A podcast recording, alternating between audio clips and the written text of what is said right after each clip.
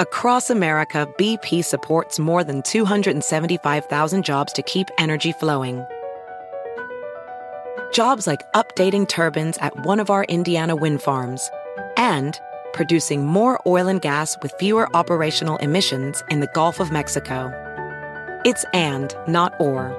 See what doing both means for energy nationwide at bp.com slash investing in America. You might be right. It's simple, but something you almost never hear in politics today, with each side more concerned about scoring political points than solving problems. I'm Bill Haslam, a Republican. And I'm Phil Bredesen, a Democrat. We're former Tennessee governors, and we invite you to listen to our podcast, You Might Be Right. Join us and guests like Al Gore, Paul Ryan, Judy Woodruff, as we take on important issues facing our country. Listen and subscribe to You Might Be Right, a new podcast from the Baker School at the University of Tennessee. Hola, bienvenidos. Estas son las noticias del día en NTN 24. Primer discurso de Joe Biden como presidente frente al Congreso. Lucha contra el coronavirus, llamados para reformas en temas migratorios y de violencia policial, y un plan económico que promete millones de empleos. El análisis lo hacemos con Tyler Pager, periodista, reportero del Washington Post en la Casa Blanca. Sí, yo creo que los 100 días es un periodo de calificaciones normal para los presidentes, pero para este presidente requiere más urgencia. La Casa Blanca lo ha utilizado como una oportunidad para hacer un análisis comparativo de las prioridades y lo escuchamos anoche en su declaración ante el Congreso. Y hay diferentes asuntos, desde los esfuerzos de vacunación, el logro de la administración de alcanzar 200 millones de vacunas en 100 días, la reapertura de escuelas, la economía, la reinserción en el escenario global. Ha sido una ráfaga de acciones, pero hay muchos asuntos importantes y prioridades que siguen faltando. Nueva York ya tiene fecha para el pleno restablecimiento de sus actividades a raíz de los avances en el control de la epidemia. El próximo primero de julio sería el momento cuando todos los sectores de la economía de la Gran Manzana estarían abiertos a plena capacidad. Alejandro Rincón, periodista de NTN 24, con los detalles. Tras ser el mayor epicentro de difusión de coronavirus en los Estados Unidos y el mundo, la ciudad de Nueva York se prepara para el restablecimiento de sus actividades, previsto por ahora para el próximo primero de julio. La alcaldía de la Gran Manzana asegura que el avance en el proceso de vacunación. Actualmente, más del 40% de los habitantes de la ciudad han empezado el proceso de inmunización contra el coronavirus, al mismo tiempo como la progresiva tendencia a la baja de métricas como nuevos casos de contagio y hospitalizaciones son los argumentos por los cuales para esta fecha podría darse el 100% de la reapertura de todos los sectores de la economía neoyorquina.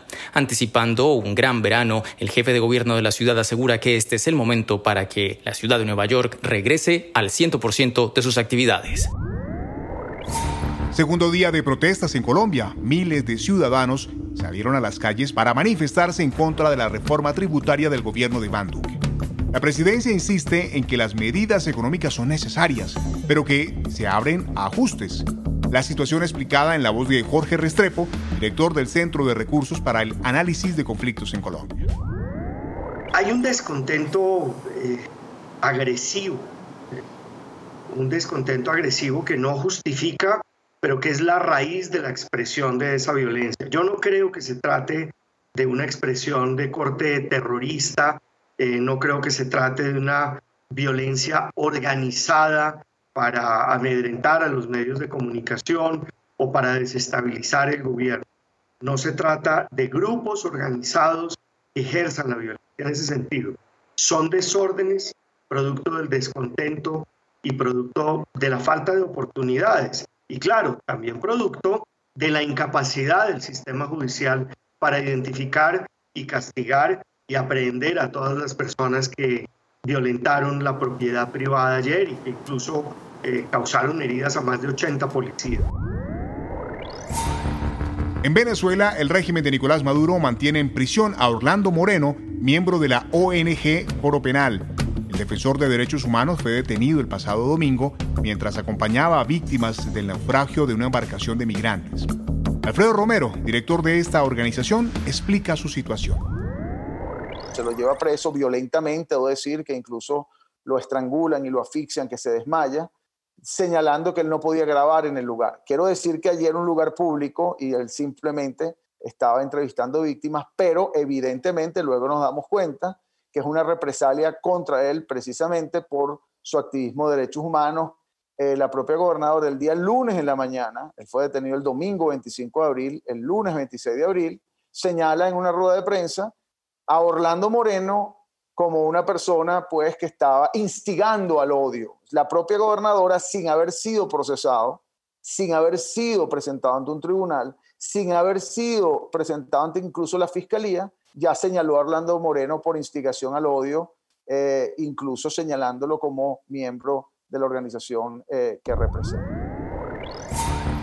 Se cumplen 35 años de la catástrofe nuclear de la central de Chernobyl. La radiación afectó a miles de personas. ¿Cuáles son las consecuencias para los llamados hijos de Chernobyl? Responde Stephen Sharnock, director de la División de Epidemiología y Genética del Instituto Nacional del Cáncer en Estados Unidos. Es que cada vez que había un nacimiento, habían entre 50 y 80 mutaciones nuevas que se insertaban bien sea en el esperma o en los óvulos y pasaba a las siguientes generaciones, lo cual causaba una suerte de ladrillos, de bloques de ladrillos evolutivos. En los 80, de hecho, una de las razones por las que la quimioterapia empezó fue para empezar a hacerse esta pregunta. Si la radiación afectaba la información, nuestros datos, bueno, nuestros datos estadísticos indicaban que no, que no veíamos un efecto transgeneracional para los niños nacidos de individuos que habían extendido su exposición a la radiación así en Chernóbil. Si te gustó este podcast, puedes buscar más de nuestro contenido en nuestra página web www.ntn24.com. En NTN24 tenemos una red de corresponsales en las Américas que nos permite tener acceso de primera mano a toda la información y hacer análisis sobre los eventos más importantes de la región. Qué gusto estar con ustedes. Yo soy Hugo Vecino en Twitter, arroba Hugo Vecino. En el podcast de NTN24 te informamos y te acompañamos.